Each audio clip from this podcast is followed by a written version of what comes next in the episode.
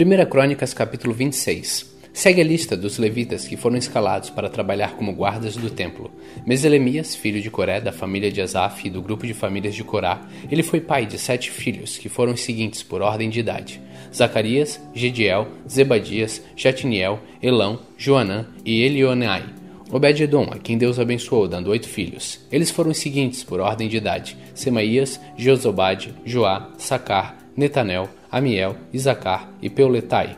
Semaías, o filho mais velho de Obed-Edom, foi pai de seis filhos: Otine, Rafael, Obed, Eusabade, Eliú e Semaquias. Por serem valentes, todos eles eram importantes no seu grupo de famílias, e os dois últimos eram ainda mais valentes do que os outros.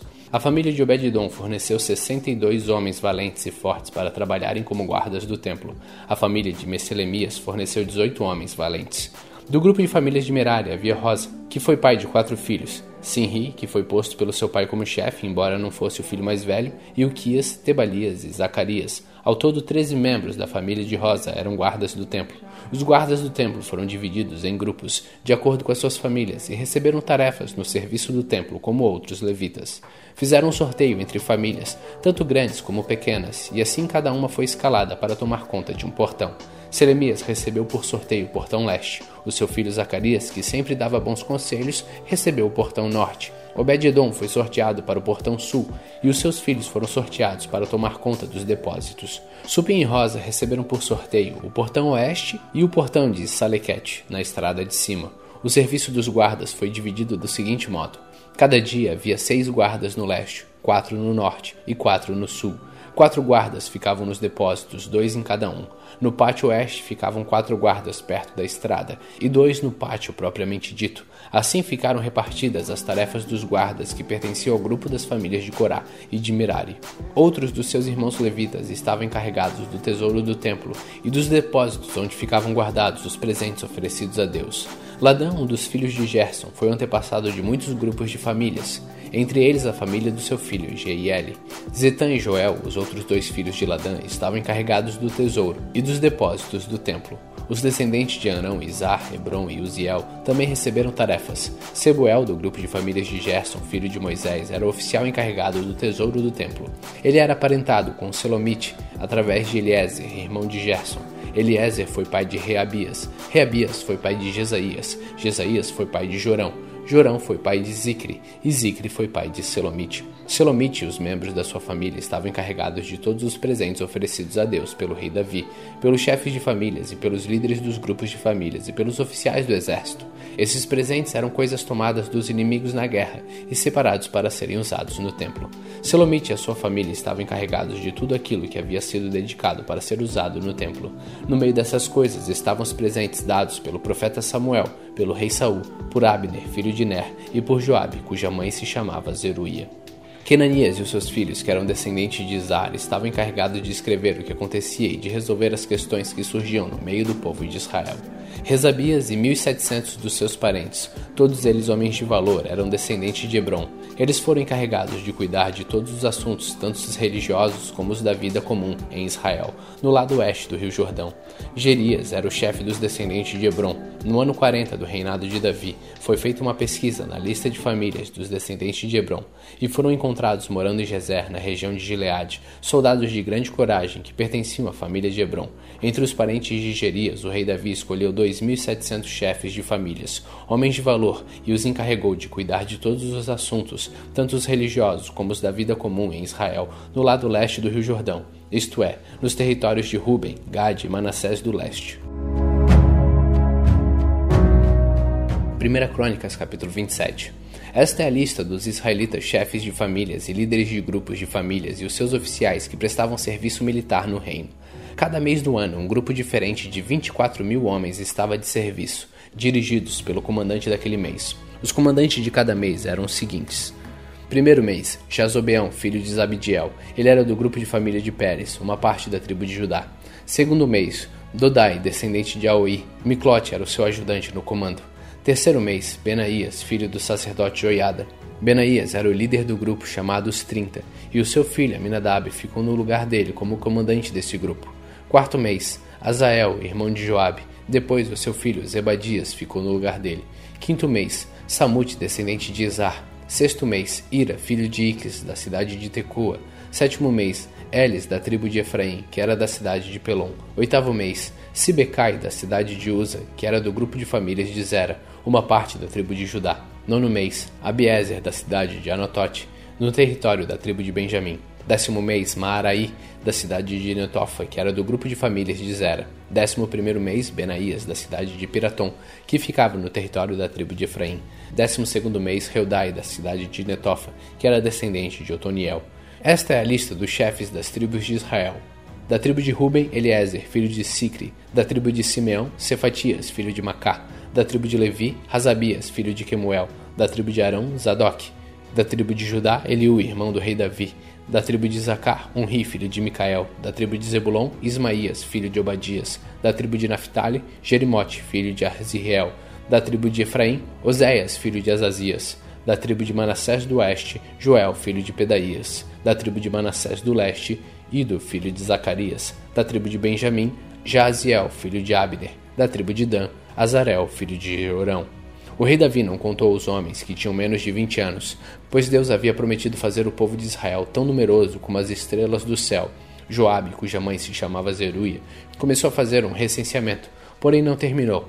Deus castigou o povo de Israel por causa desse recenseamento. Por isso o número total não foi escrito nos registros oficiais do rei Davi. Esta é a lista dos que cuidavam das propriedades do rei. Depósito do rei, Asmavete, filho de Adiel. Depósito dos campos, nas cidades dos povoados nas fortalezas. Jonatas, filho de Uzias. Trabalhadores do campo, Esri, filho de Quelube. Plantações de uvas, Simei, da cidade de Ramá. Depósitos de vinho, Zabdi, da cidade de Sefã. Plantação de oliveiras e de fiqueiras que haviam nas planícies de Judá. Baal Haná, de Gedera. Depósitos de azeite, Joás gado que pastava nas planícies de Saron, Citrai, da cidade de Saron, gado que pastava nos vales, Safate, filho de Adilai, camelos, Obil, que era o ismaelita, jumentas, Gedias, da cidade de Meronote, ovelhas e cabras de Jaziz, que era de uma tribo ragarita. Jonatas, tio de Davi, um homem sábio e instruído, era escrivão. Ele e Jeiel, filho de Raquimone, estavam encarregados da educação dos filhos do rei. Aitofel era conselheiro do rei, e Hussai, o arquita, era o conselheiro particular do rei. Depois que Aitofel morreu, Abiatar e Joiada, filho de Benaías, se tornaram conselheiros. Joabe era o comandante do exército do rei.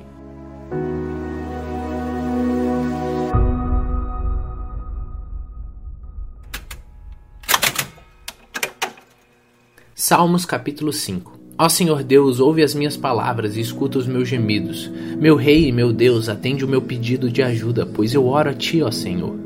De manhã ouves a minha voz quando o sol nasce, e eu faço a minha oração e espero a tua resposta. Tu não és Deus que tenha prazer na maldade, tu não permites que os maus sejam teus hóspedes, tu não suportas a presença dos orgulhosos e detestas os que praticam o mal, acabas com os mentirosos e desprezas os violentos e os falsos. Mas por causa do teu grande amor, eu posso entrar nos pátios da tua casa e ajoelhar com todo o respeito, voltado para o teu santo templo. Ó Senhor Deus, ajuda-me a fazer a sua vontade e faz com que o teu caminho seja reto e plano para mim. Que os meus inimigos vejam que tu estás comigo. Não se pode confiar no que eles dizem, pois só pensam em destruir, e a sua conversa é uma bajulação macia que está cheia de engano e morte. Condena e castiga-os, ó Deus, que os próprios planos deles os façam cair na desgraça, expulsa-os da tua presença, pois eles muitas vezes quebram as tuas leis e se revoltam contra ti. Mas os que buscam abrigo em ti ficarão contentes e sempre cantarão de alegria, porque tu os defendes.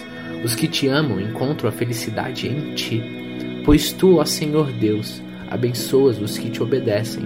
A tua bondade os protege como um escudo.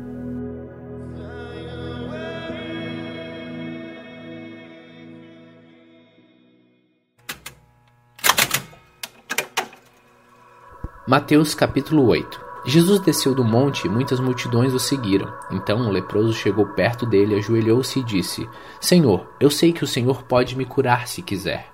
Jesus estendeu a mão, tocou nele e disse: Sim, eu quero. Você está curado.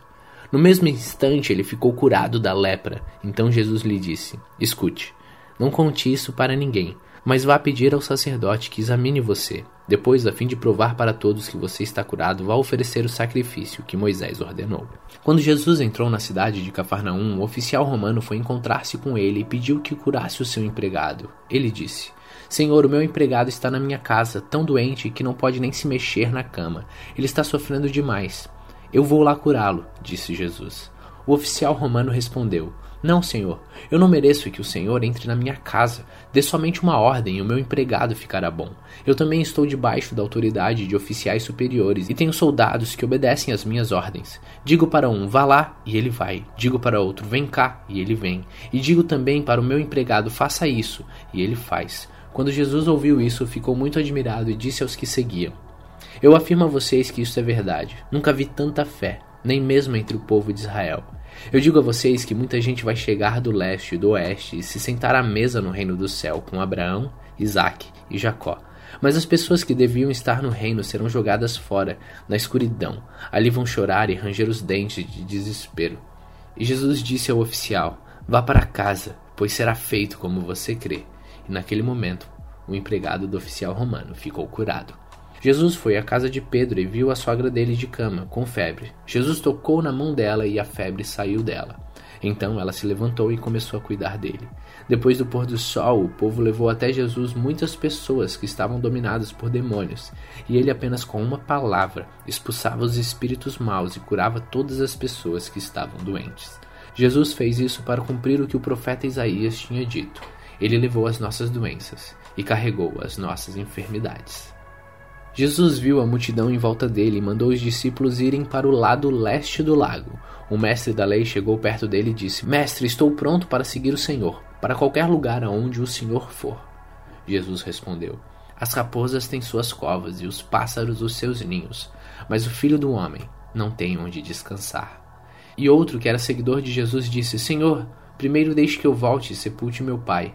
Jesus respondeu: Venha comigo e deixe que os mortos sepultem os seus mortos. Jesus subiu num barco e os seus discípulos foram com ele. De repente, uma grande tempestade agitou o lago, de tal maneira que as ondas começaram a cobrir o barco, e Jesus estava dormindo. Os discípulos chegaram perto dele e o acordaram, dizendo: Senhor, socorro, nós vamos morrer. Por que é que vocês são assim tão medrosos? respondeu Jesus.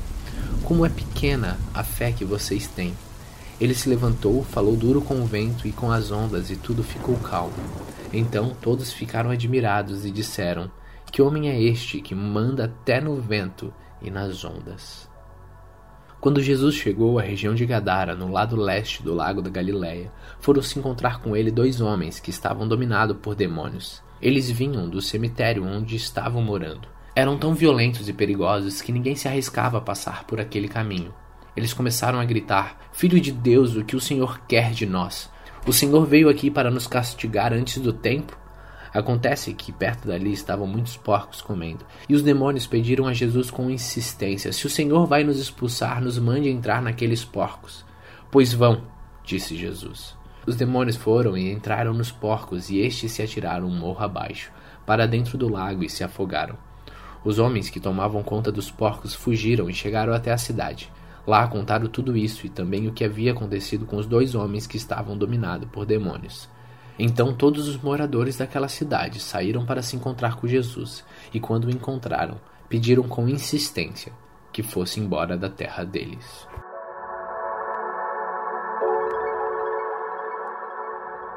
Mateus capítulo 9 Jesus entrou num barco e voltou para o lado oeste do lago e chegou à sua cidade. Então algumas pessoas trouxeram um paralítico deitado numa cama. Jesus viu que eles tinham fé e disse ao paralítico: Coragem, meu filho, os seus pecados estão perdoados.